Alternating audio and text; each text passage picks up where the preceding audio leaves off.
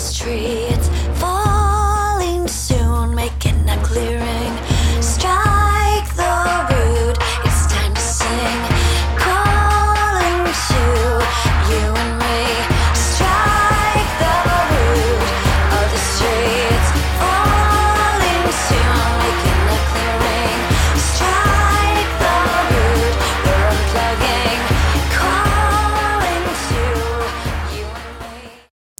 Hallo und herzlich willkommen beim Lifestyle Entrepreneur, dem Podcast für Macher und Gamechanger, die das Ziel haben, ihren Business auf die nächste Ebene zu heben. Heute am Steuerrad ist wieder Mike Pfingsten, dein Testfahrer als digitaler Solopreneur. Ich gebe dir mein Wissen aus der Praxis für die Praxis, damit du erfolgreich und stolz bist auf das, was du erschaffst. Ja, bevor ich so 2005 ins kalte Wasser gesprungen bin und mich als, Selbstberuf, äh, als Freiberufler selbstständig gemacht habe, habe ich mich natürlich schon lange mit dem Thema Selbstständigkeit und Unternehmertum und so beschäftigt. Und gerade wenn du so wie ich eben halt aus dieser Technikecke kommst, dann hast du auch ganz schnell ganz viele Ideen. Allerdings ist vieles heute in 2015 deutlich einfach und anders möglich als vor 20 Jahren, als ich mich begonnen habe mit dem Thema Gründen und Unternehmertum zu beschäftigen. Und so habe ich mir heute zwei Podcaster eingeladen, die sich mit nebenberuflich, neben Selbstständigkeit beschäftigen und die die heutige Szene kennen und einen eigenen einen eigenen Podcast und eben halt auch eine eigene Community dazu aufgebaut haben. Ja, so freue ich mich heute, Christoph und Benedikt hier im Podcast begrüßen zu dürfen. Hallo Christoph, hallo Benedikt. Hi Mike, Hallo.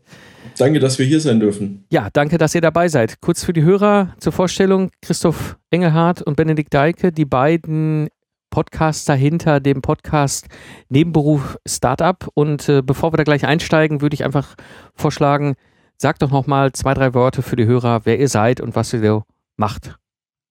Ja, äh, dränge ich mich direkt in den Vordergrund. Ich bin Christoph, bin 31 Jahre alt, habe keine Kinder, verheiratet. Ähm, ja, ich habe einen relativ normalen Beruf und habe nebenbei noch ein Startup am Laufen. Ähm, das nennt sich linksby.com und es hilft ähm, Suchmaschinenoptimierern und, und PR-Leuten dabei, die richtigen Webseiten zu finden, um die Nachrichten über ihre Produkte zu platzieren. Ähm, das Ganze habe ich vor ungefähr einem Jahr gestartet, mache im Moment so knapp 1200 Dollar Umsatz damit im Monat. Und ich hoste zusammen mit Benedikt eben diesen Podcast Nebenberuf Startup. Genau. Und äh, Benedikt, vielleicht so zu dir noch zwei, drei Worte, was Hallo. du machst. Ähm, ja, mein Name ist Benedikt. Äh, ich bin hauptberuflich äh, selbstständiger äh, Freiberufler und hauptsächlich äh, beschäftige ich mich mit Software und Softwareentwicklung. Habe aber nebenbei, genauso wie Christoph, äh, ein kleines Startup ähm, und ähm, entwickle eine Plattform, mit der Bands ihre Websites verwalten können. Und das läuft genau wie bei Christoph so ein bisschen nebenbei. Äh, ist leider noch nicht so weit wie bei Christoph. Ich glaube, ich mache jetzt gerade so 300 Euro im Monat damit. Stackt seine Kosten, also das ist schon mal gut. ähm, ja, Genau. Genau, und ich habe euch beide einfach mal mit dazugehört geholt, weil ich glaube, hier für den Lifestyle Entrepreneur Podcast gibt es ein paar Hörer, die so aus einer ähnlichen Ecke kommen wie ihr beiden und ähm, die in einer ähnlichen Situation sind, wie ihr seid oder wart. Und äh, wird einfach einsteigen mit der Frage, warum gibt es eigentlich diesen Podcast Nebenberuf Startup? Äh, ich, m, Benedikt und ich sagen immer äh, scherzhaft, dass es unsere, unsere Therapie-Session ist. Unsere zweiwöchentliche. ähm, das ist bestimmt ein Teil davon. Ein Teil davon ist, dass wir so eine regelmäßige Möglichkeit haben, über das, was wir machen, zu reden, ähm, über die Gedanken, die uns durch den Kopf gehen, so, so ein bisschen Feedback zu bekommen, auch von anderen, ähm, wie es mit unseren Startups läuft, neue Ideen ranzubringen und ähm, das, was man im Englischen Accountability nennt. Mir fällt aber gerade irgendwie kein, kein gutes deutsches Wort ein. Ähm, Im Prinzip, dass man halt sein, sein Ziel zumindest halb öffentlich macht und dann von anderen ständig genervt wird oder von anderen diesen Druck bekommt, dieses Ziel auch zu erreichen oder sich zumindest in Richtung dieses Zieles hinzubewegen. Oder, oder dass man sich zumindest selber den Druck macht, weil man sich ja nicht in der nächsten Folge komplett blamieren will. Ja, oder das, ja. Ja, das ist, glaube ich, sogar 90 Prozent der, der Geschichte. Ich glaube es auch, ja. Und ähm, ihr habt ja im Grunde angefangen zu senden und seid jetzt aber bei der Episode 39 auch mittlerweile mit Interviews. Ich meine, war ja bei euch, ich hab, ihr habt ja noch andere Leute mit mhm. dazu geholt. Was ist der, der Schwerpunkt, den ihr jetzt so in dem Podcast selber abdeckt? Ähm, wir beschäftigen uns ähm, im Wesentlichen mit, ähm, naja, wir haben beide, beide Softwareprodukte und äh, Software-as-a-Service-Produkte. Und äh, das ist so schon ziemlich unser Schwerpunkt. Äh, wir streifen auch mal andere Themen wie irgendwie Infoprodukte und sowas. Aber im Großen und Ganzen geht es schon irgendwie darum, wie man ein Softwareprodukt äh, nebenbei entwickeln kann und dann vermarkten kann und verkaufen kann. Ich würde ja. sagen, das, das fasst es ganz gut zusammen, oder? Ja, ich würde aber sagen, wir gehen auch ein, bisschen weiter. Also es sind meine, meine Beschreibung vorher klang fürchterlich äh, egoistisch und, und, und selbstzentriert, aber wir versuchen doch schon in jeder Folge auch Tipps zu geben, die möglichst umsetzbar sind. Also keine keine irgendwie großen globalen Strategien, sondern auch viele kleine Taktiken, die man anwenden kann.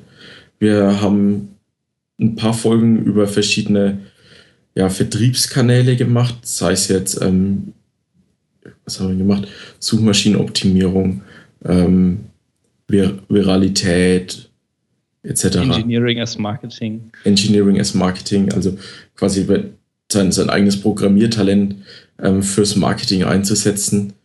Ähm, so, so Dinge. Wir, wir versuchen schon, oder wir haben doch einen relativen Mix drin in den Themen, die wir behandeln. Wir haben uns auch mal eine Folge darüber unterhalten, was nach unserer Meinung zum Beispiel die perfekte Produktidee ist oder was eine perfekte Produktidee kennzeichnet. Und ähm, ihr habt ja auch eine durchaus sehr aktive Hörer-Community dahinter und ihr hattet jetzt, wir haben jetzt Juni 2015 vor acht, sechs Wochen irgendwo im Schwarzwald, glaube ich, ja, was war das, ein Hörertreffen, ein Workshop-Wochenende, was war das? Ja, wir, wir nennen es ein Treffen unter Freunden. ähm, wir haben einfach ähm, ein paar von unseren Hörern äh, zusammengetrommelt und äh, haben uns einfach ein Wochenende lang getroffen tatsächlich in der Pension von einem unserer Hörer mhm. und ähm, sind da eigentlich ohne ein großes Ziel hingefahren, einfach um sich mal kennenzulernen und sich einfach auszutauschen. Und es war ein super, ähm, super spannendes Wochenende, weil wir dann ähm, tatsächlich einen Tag lang um den Tisch saßen und diskutiert haben über die verschiedensten Themen. Es war äh, super spannend.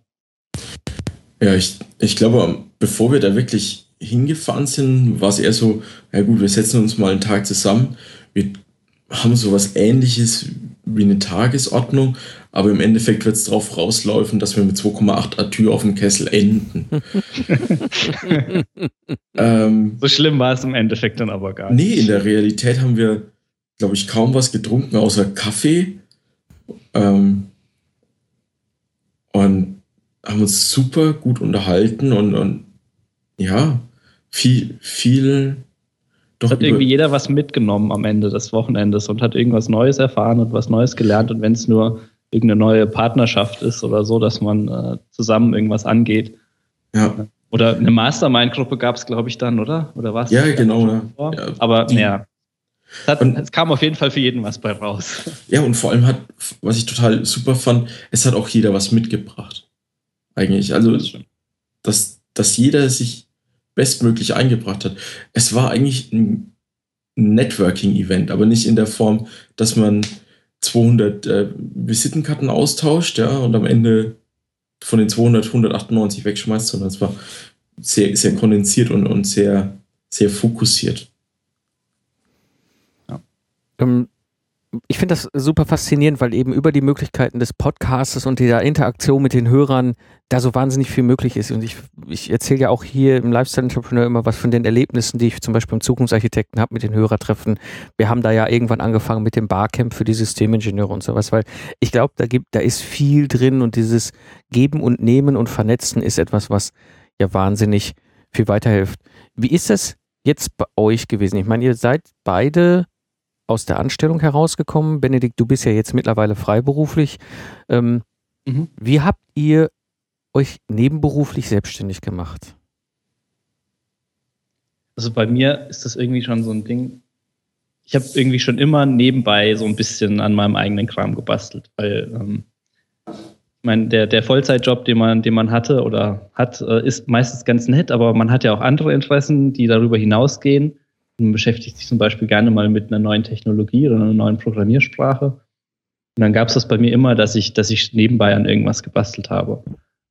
Und ähm, ich hatte lange Zeit das Problem, dass ich Dinge mal angefangen habe und nie was fertig wurde. Und ich glaube, äh, wer sonst noch so programmiert, der kennt das. Man fängt immer irgendwas an und dann macht man zwei Wochen dran rum und irgendwann lässt man es dann liegen. Und irgendwann habe ich mir gedacht, das ist doch Mist und äh, habe tatsächlich angefangen, mal an irgendwas dran zu bleiben. Und ähm, dann hat man halt geschaut, dass man am Wochenende oder so, wenn man mal Zeit hat, ein paar Stunden am eigenen Produkt arbeitet. Und ähm, ja, irgendwann habe ich dann gedacht, jetzt muss das nochmal eine Schippe ernster nehmen und habe mich dann äh, selbstständig gemacht als Freiberufler, um einfach noch ein bisschen mehr Zeit äh, raus äh, rausschlagen zu können. Und jetzt kann ich in der Regel einen Tag die Woche an meinem Produkt arbeiten, was äh, auch ganz gut ist. Ich glaube, bei mir, bei mir ist es genau oder sehr, sehr ähnlich wie bei Benedikt. Ich meine, das erste Mal bin ich fürs Programmieren bezahlt worden mit 16 oder 17. Da hatten wir, glaube ich, das erste Mal bei mir aus dem Ort äh, eine, eine Frau, die ein eigenes Unternehmen hatte, Geld dafür gegeben, dass ich ihr eine Webseite zusammengefrickelt habe. Und äh, anders kann man es echt nicht nennen. Also mhm. ich war damals wirklich äh, der Abschaum unter den Programmierern noch. Ja. Ich glaube, ich bin seitdem deutlich besser geworden. Deutlich, deutlich besser. Hoffen. Ja, nur dank dir, Benedikt. Bussi. Nee. Ähm, und ja, und ich habe eigentlich immer irgendwas nebenbei gemacht. Also ich, ich, meine Frau hat es auch mittlerweile ja, akzeptiert oder gelernt, denn ich muss immer irgendwas noch zu tun haben. Ich, ich komme da, komm da gar nicht ohne klar. Ähm, irgendwas, an irgendwas bastel ich immer abends. Und ähm, so, so richtig ernst geworden ist es eigentlich vor drei, drei, knapp dreieinhalb Jahren, als sie ein, ein relativ großer Hersteller von Gipskartonplatten und Bauprodukten ähm, auf mich zugekommen ist und die, die hatten in ihrem Labor ein System, mit dem sie die Ausdehnung oder die Längenänderung von ähm, Fließestrichen Estrichen bestimmen konnten. Und das System war einfach alt und sie wollten jemanden, der es neu baut. Und äh, da habe ich das erste Mal so einen richtig großen Auftrag gehabt. Also vorher habe ich mal hier so ein paar Hunderter oder da ein paar Hunderter ähm, mit Programmieren verdient, aber das war dann halt das erste Mal was Größeres. Ähm, was halt von der Hardware über, über die Treiber bis hin zu der letztlichen Endanwender-Software ging. Und das war mein erstes großes Projekt. Aber es lief nebenberuflich. Aber es lief komplett nebenberuflich, mhm. ja. Also ja, der Zeitaufwand hätte wahrscheinlich gesagt, das ist eher andersrum, aber ja. Mm, das ist jetzt so ein bisschen äh, der Weg gewesen, wie ihr begonnen habt, euch nebenberuflich äh, selbstständig zu machen. Und ich meine, die Möglichkeiten heute gerade mit dem Internet ähm, ermöglichen das ja noch viel stärker als vielleicht noch zu der Zeit, wo ich im Studium war, äh, vor äh, jetzt muss ich ja selber mal rechnen, hello, 20 Jahren bald. Ähm, Im letzten Jahrtausend. Damals, genau. Wir haben noch in D-Mark bezahlt, unsere Studiengebühren und auch noch den BAföG in D-Mark bekommen. Ähm, wie ist so eure Einschätzung? Ich meine, ihr habt ja Projekte, konkrete Projekte, wo ihr gerade dran seid. Ähm, das eine bei dir, Christoph, das ist ja das Thema mit den, dem Links bei. Das andere bei dir, Benedikt, ist ja diese Webseite für die Musikbands. Ähm, wie hat sich das verändert? Wie ist, was ist da heute möglich? Und äh, erzählt auch vielleicht ein bisschen was zu euren Projekten entsprechend dann dazu. Ähm, ich glaube, heute ist durch den, durch den Fortschritt des Internets echt so viel mehr möglich. Also, wenn ich jetzt Links bei betrachte, das hat an zwingenden laufenden Kosten, ich glaube, so um die 150 bis 200 Dollar und macht dabei knapp 1200 Dollar Umsatz. Also im Endeffekt bleibt ein Tausender für mich übrig, wenn ich, wenn ich das nicht für irgendwas ausgebe. Ähm, ich glaube, die, die Einstiegskosten sind viel, viel geringer geworden. Das Wissen, dass man, dass man sich online anlesen kann, dass man sich anhören kann in Form von Podcasts, ist äh, viel größer geworden. Man, man kann viel besser aus den Erfahrungen anderer lernen. Also das, was ja die ganze Industrie im Endeffekt ja ergriffen hat, dieser regere Wissensaustausch, dass unser Wissen immer schneller, immer mehr wird. Das äh, findet sich auch in, in, der, in der Branche oder in, bei den Unternehmensgründern wieder. Ja, also ich denke auch, dass die, die initialen Kosten und die laufenden Kosten, die man hat, dass die in den letzten Jahren extrem viel niedriger geworden sind. Und gerade auch durch die ganzen ähm, Software as a Service und Plattform as a Service Anbieter ähm, ist auch das Wissen, das man braucht, ähm, weniger geworden. Also man, man hat so viele Dienstleister, die einem Sachen abnehmen. Ähm, vor, keine Ahnung, vor zehn Jahren hätte ich irgendwie noch äh, Linux-Server-Administration in- und auswendig lernen müssen, ähm, um irgendwie mein, meine Plattform zu betreiben. Heutzutage habe ich einen Anbieter, da lade ich einfach meinen Code hoch oder noch nicht mal den Code, ich checke den einfach nur ähm, in mein, mein Repository ein und zack ist das Ding online und äh, ich muss mich um nichts mehr kümmern. Und wenn die Festplatte kaputt geht, interessiert mich das auch nicht, weil sich da jemand drum kümmert, der das austauscht. Und das Ganze für, was zahle ich da jetzt, äh, 80 Euro im Monat oder so. Also das wäre vor zehn Jahren oder so undenkbar gewesen, äh, wenn man nicht irgendwie sich zwei Systemadministratoren oder sowas einstellt. Ja, und wir reden ja hier schon über ich, ich nenne es jetzt mal die Krone der Softwareprodukte, ja, weil SaaS-Produkte dir einen wiederkehrenden oder einen monatlich wiederkehrenden Umsatz bescheren. Ähm, aber auch halt mit diesen, mit diesen relativ hohen Kosten verbunden sind. Wenn ich ein Infoprodukt mache, dann tippe ich das in Word runter, jag das einmal durch einen, durch einen PDF-Converter melde mich irgendwo bei Gumroad an. Das ist ein Bezahldienstleister, der die Auslieferung gleich mit übernimmt. Und dann zahle ich ungefähr, keine Ahnung, was zahle ich denn da? Fünf bis, bis zehn Prozent vom Umsatz für, für die Auslieferung und die, und die ganze Zahlungsabwicklung. Und habe, sag mal, initiale Kosten null, wenn, wenn ich es wirklich drauf anlege. Und zahle dann nur erfolgsabhängig. Hm? Wenn man die Zeit nicht einrechnet. Das darf man auch nicht vergessen. Ja, okay, Opportunitätskosten, ja. Eine Thematik, die ja viele immer unterschätzen. Also gerade viele startende Unternehmer unterschätzen ja, dass ihre Zeit was wert ist. Aber abgesehen davon kommt halt nicht noch zusätzlich was drauf. Genau.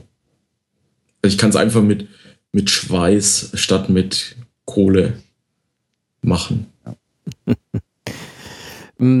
Mm, wenn ihr euch jetzt so aktuell die Szene anguckt und ihr habt ja auch diese aktive Community, ich bin ja da bei euch auch in, dem, in der Slack-Gruppe mit drin, wo man auch immer sieht, was da passiert.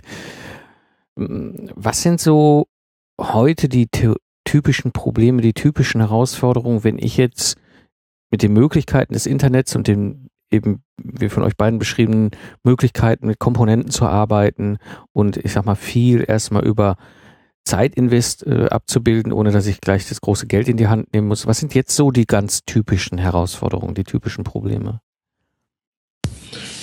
Ich, wenn ich vorne anfangen würde, dann ähm, die richtige Idee zu finden, dann rechtzeitig, also gerade für, für Leute wie Benedikt und mich, die aus einer technischen Ecke kommen, die vor allem Programmierer sind oder sich vor allem als Programmierer betrachtet haben in der Vergangenheit, ähm, den, den Sprung zum Marketing zu machen und Marketing nicht mehr als, äh, ja, keine Ahnung, irgendwelche Leute, die im Hinterzimmer eine Ziege opfern, um dann hoffentlich ein paar Produkte zu verkaufen, wahrnehmen, sondern Marketing als, als was zu verstehen, was auch für einen, sagen wir, Ingenieur begreifbar ist, also nach, das nach gewissen Regeln funktioniert, vielleicht nicht ganz so zuverlässig wie der Computer, der eine rein binäre Entscheidung trifft, aber doch es, es arbeitet nach Regeln und es, man kann diese Regeln irgendwann verstehen und kann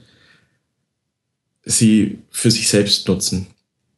Mhm. Ähm, und dann ja, dies, dieses Marketing zu lernen und dann sich, sich selbst ein Publikum zu schaffen für das eigene Produkt und da die Leute ranzubringen. Also ich sehe es ähnlich. Also das ist sicherlich ein Punkt. Man muss so ein bisschen die Scheu vorm, äh, vorm Marketing und vorm Verkaufen verlieren, gerade wenn man halt eher so aus der technischen Ecke kommt. Ähm, es ist aber auch was anderes, ob man irgendwie das eigene Ding verkauft oder, ähm, naja, irgendjemand äh, die eigene Programmierleistung weiterverkauft. Ich, also ich habe das leidlich erlebt, dass dann Sachen verkauft wurden vom Verkaufsteam, die noch nicht entwickelt waren oder die nicht entwickelt werden konnten. Wofür das Verkaufsteam oft nichts kann. Also ja, ja die genau. Erfahrung also, habe ich auch gemacht, aber, aber die können aber man, dafür. Äh, es gibt immer so ein, es gibt immer so, es gibt diesen klassischen Kampf zwischen der IT-Abteilung und der Verkaufs Verkaufsabteilung. Und von dem muss man sich ja komplett verabschieden, weil äh, man sitzt dann in beiden Booten und äh, muss damit dann klarkommen. ähm, das andere, was, glaube ich, auch ein großes Problem ist, und das merke ich auch bei mir selbst immer wieder, man verkünstelt sich zu sehr mhm. und ähm, man steckt viel zu viel Zeit rein und man schraubt viel zu viele viel zu lange dran rum und guckt nicht, dass das Ding fertig in Anführungsstrichen wird und es vor allem rauskommt und äh, Leut, von Leuten benutzt wird.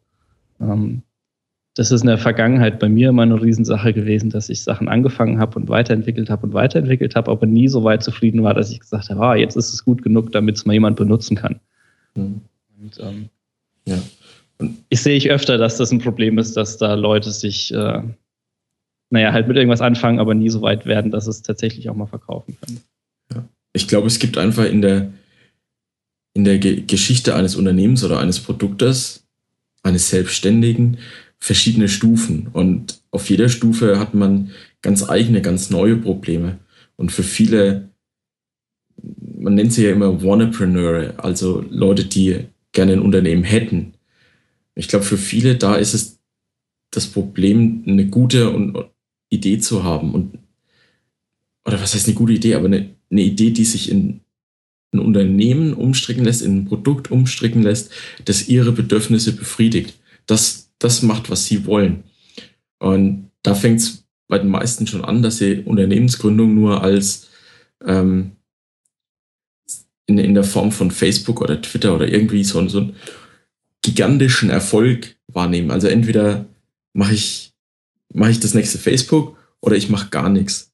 Und da ist ja auch immer so das Ziel unseres Podcasts, dieses Micropreneurship ein bisschen bekannter zu machen und zu sagen, ey, du kannst doch vielleicht auch ein Unternehmen gründen, das nur die Ambition hat, dich und deine Familie und die, die Menschen, die dir wichtig sind, mit genug Kapital zu versorgen, damit ihr das machen könnt, worauf ihr Lust habt und ein Unternehmen zu gründen, das euch Spaß macht. Das, vielleicht habt ihr es nicht so damit, Menschen zu führen, zu delegieren, 200 Mitarbeiter zu haben. Und dann baut doch, sucht euch eine Idee, die auch klein, in einem kleinen Maßstab Erfolg haben kann. Und ja, dieses, dieses Bedürfnis in euch befriedigt oder dieses Ziel für euch verwirklicht. Wenn ihr jetzt so ein bisschen zurückblickt, auch auf eure kürzere Vergangenheit, Historie und, und, und den Start, ähm, was wären von euch so vielleicht ein, zwei, drei Tipps für diejenigen jetzt unter den Hörern, die sagen, okay, gepackt, ja, ich höre jetzt schon länger hier den Lifestyle Entrepreneur, ich weiß, der Mike ist selbstständig, jetzt mittlerweile zehn Jahre. Dann gibt es den Christoph und den Benedikt, die haben nebenberuflich angefangen und es entwickelt sich ja nun auch äh, sehr positiv. Ähm, was wäre aus eurer Sicht ein, ein, ein guter Tipp, ähm, den diese Hörer jetzt vielleicht direkt nutzen können oder wo, wo ihr sagt, das wäre wichtig, dass, dass das halt äh, dabei ist? Äh, Punkt 1, fangt an, unseren Podcast zu hören. Mhm. Nein, schon. ich, ich hätte es gesagt, äh, hört auf, Podcasts zu hören und macht stattdessen mal was. Äh, ja, es ist. Aber das ist, ist wahrscheinlich jetzt hier so nicht die populäre äh, Ansicht. Ich, ich glaube, es ist eine Mischung. Also ein bisschen Wissen musst du dir in Form von Podcasts aneignen, aber oder, oder in Form von Büchern oder wie auch immer. Ein bisschen Wissen muss man sich, glaube ich, schon aneignen. Ja, aber, auf jeden Fall. Aber ja, tun ist besser als lesen, ne? Das mhm. ist definitiv so. Ich glaube, was, ja, was ich mit, auch, ja. was ich mitgeben würde als ersten Tipp ist, ähm, probiert euer Händchen mit Marketing in einem ganz kleinen Stil aus. Äh, für die meisten wird es wahrscheinlich so sein, dass ihnen Marketing überhaupt nicht liegt und sie die Regeln überhaupt nicht verstehen und überhaupt noch nichts damit anfangen können, was Benedikt und mir genauso ging am Anfang. Und ich würde mir ein ganz kleines Produkt suchen, zum Beispiel halt ein Infoprodukt, ein E-Book über irgendein Thema schreiben und einfach nur mal versuchen, dieses E-Book loszuwerden. Und sagen wir, es schaffen von zehn Leuten, die ihr nicht kennt, übers Internet Geld zu kriegen. Der Betrag ist am Anfang, glaube ich, relativ egal. Aber für, für ein definiertes Produkt von zehn Leuten Geld zu kriegen, das ist äh, Herausforderung genug am Anfang, würde ich sagen. Ja. Was ich noch hinzufügen würde, ist äh, mit anderen Leuten über die Sache reden. Ähm, es ist super wichtig, einfach ähm, die eigene Idee mit anderen zu teilen und darüber zu reden und darüber zu diskutieren. Und ähm, ich glaube, viele Leute haben viel zu viel Angst davor, dass jemand ihre Idee klaut und ähm, ihnen dann quasi das Geschäft kaputt macht. Äh, ich habe das noch nie erlebt und ähm, immer nur die Erfahrung gemacht, dass wenn ich mit Leuten darüber geredet habe, dass ich so viel Neues über meine eigene Idee erfahren habe, weil eine andere Sichtweise dazu kam oder jemand gesagt hat, hey, äh, schau dir doch mal das und das an, vielleicht ist das eine super Ergänzung für dein, äh, für dein Produkt oder ja, solche Sachen. Ähm, mhm. Das heißt, äh, drüber reden und nicht irgendwie denken, dass das äh, keiner erfahren darf und äh, ja. Wow, wenn ich das gerade noch ergänzen darf, ähm, darüber reden auf jeden Fall und zwar mit zwei unterschiedlichen Gruppen. Das erste sind andere Unternehmer, also andere Leute, die ja genau das gleiche machen wollen wie ihr. Also wenn ihr sagt, ja, ich möchte auch so ein Micropreneur werden, der nur genug für sich und seine Family oder seine Familie machen möchte, dann unterhaltet euch mit anderen Micropreneuren. Unterhaltet euch mit Mike, unterhaltet euch mit Benedikt, unterhaltet euch mit mir. Wer auch immer, schreibt uns E-Mails. Macht irgendwas. Ähm, unterhaltet euch mit denen. Weil die haben gewisse Erfahrungen in dem, diesem Bereich. Aber die zweite Gruppe müssen eure Kunden sein. Also die Leute, die ihr von denen ihr denkt, dass ihr die richtigen Kunden für dieses Produkt seid.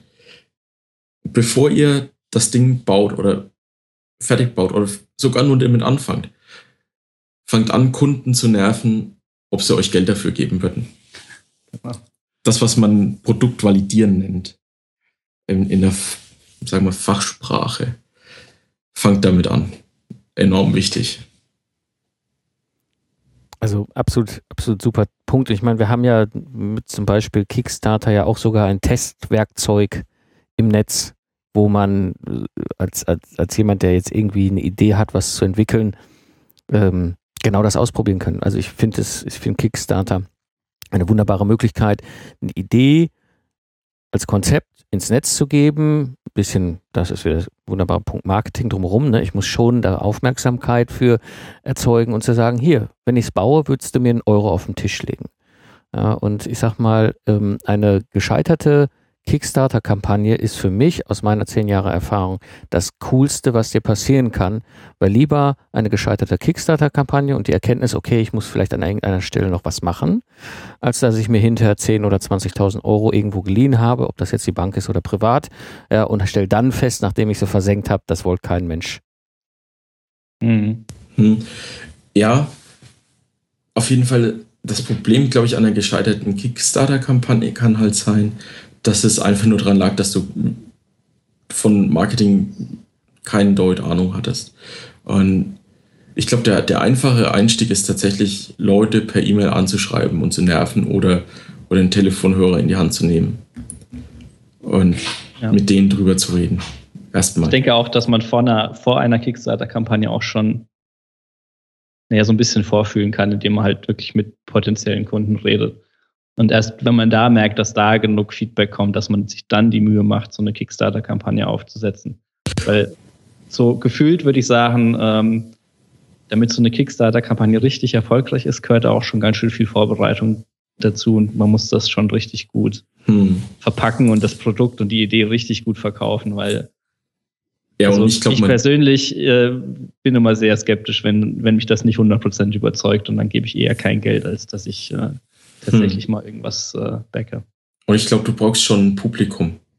Also du, ich glaube, du brauchst schon mal eine E-Mail-Liste mit wenigstens ein paar hundert interessierten Adressen oder so, die dann Kickstarter gleich die Tür einrennen und schon mal die ersten Einheiten abkaufen, damit mhm. das richtig gut funktioniert. Zumindest auch ja, von, glaub, was ich bei den Leuten erlebt habe, die, die in meinem Umfeld eine Kickstarter-Kampagne gemacht haben. Die haben nie, hallo, ich bin niemand, hier ist meine Kickstarter-Kampagne gespielt, sondern die hatten alle schon E-Mail-Adressen mir ging es vor allem an der Stelle äh, ums Bild. Ja, ich muss ja nicht direkt bei Kickstarter mit allem drum und dran, aber die Idee wirklich zu sagen, ich gehe jetzt raus. Du hast ja eben dieses wunderschöne Bild gebracht äh, mit dem, ich einfach mal zehn Leute zu finden, die Preis spielt keine Rolle, jetzt mein E-Book oder mein Infoprodukt oder was auch immer kaufen. Ähm, ist ja das Schöne in diesem Lean Startup, diese äh, Minimal Viable Product Idee, um den zu gucken, wie kann ich denn diese Minimal Viable äh, Audience schaffen, sprich also eine kleine Gruppe zu finden, die da einen Bedarf, ein Problem hat und dann gehe ich da mal mit dem möglichst, was gerade ausreicht, hin und sag so, hier, würdest du es kaufen. Ja. Ja, auf jeden Fall. Ja. Und das kann ich aber im Konzept zustimmen. auch machen. Ja, da kann ich ja sagen, hier, du kaufst es, zahlst an und den Rest zahlst du, wenn ich liefere. Und wenn nicht, gebe ich mhm. dir schriftlich, kriegst du die Kohle auch wieder. Mhm. Ja, auf jeden Fall. Ja. Ähm.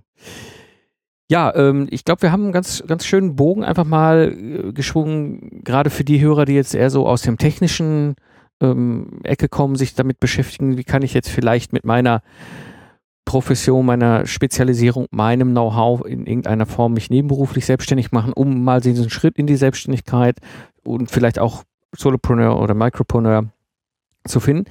Ähm, zum Abschluss noch die Frage, wo finden wir euch im Netz?